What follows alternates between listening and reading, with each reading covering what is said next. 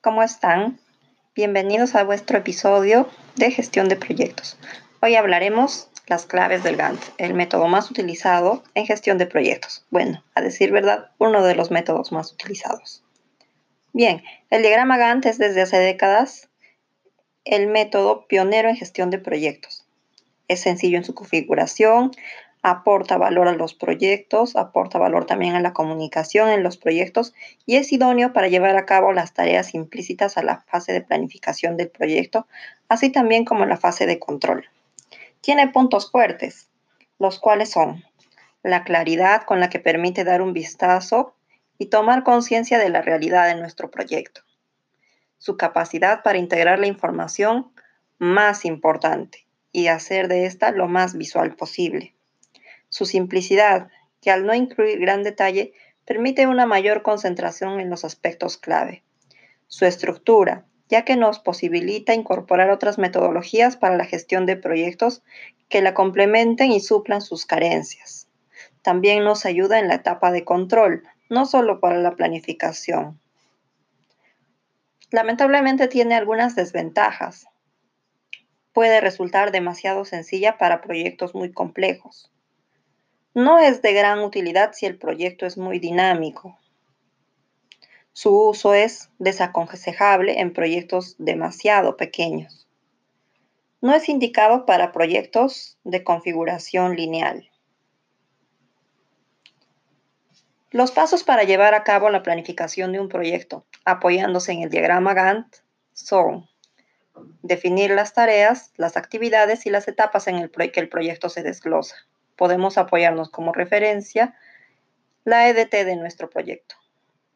Analizar la duración de cada una de estas actividades. Recuerden que en las sesiones hemos visto que existen muchas formas para analizar las duraciones. Podemos usar rendimientos, podemos usar analogías, juicio de expertos y parametralización de datos.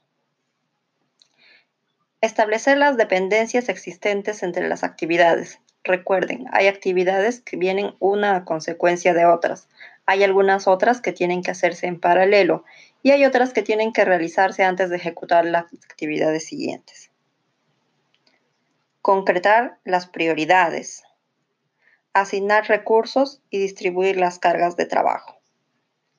De forma complementaria, siempre es recomendable prever un plan de gestión de riesgo, incorporándolo desde la planificación y extendiendo sus efectos durante todo el proceso de ejecución del proyecto, a través del establecimiento de medidas de seguimiento.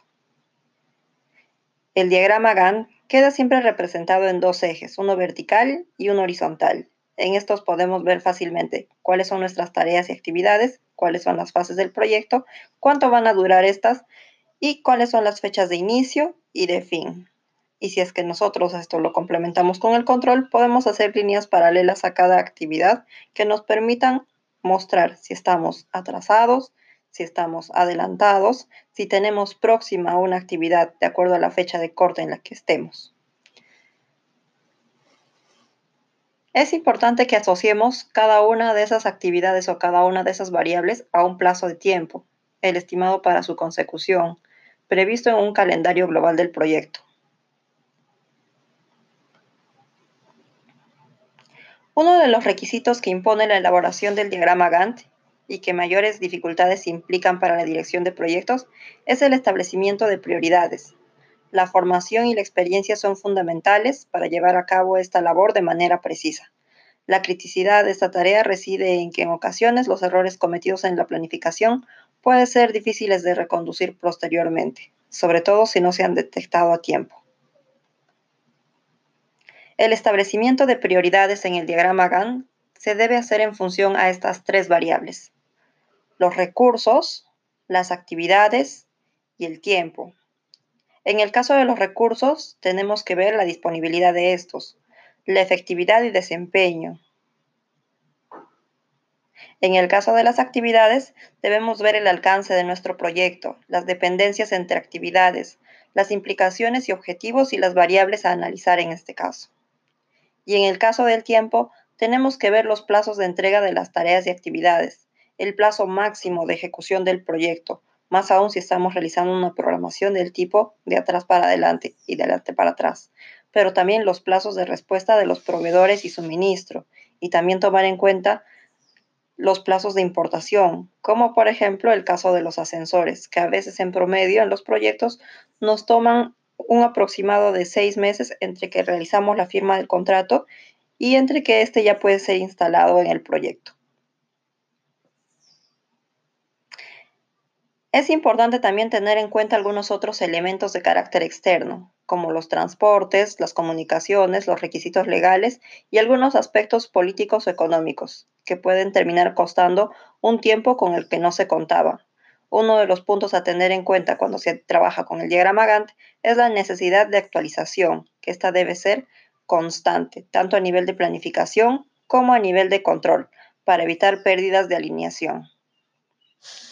Bien, nos vemos en el próximo episodio. Chao.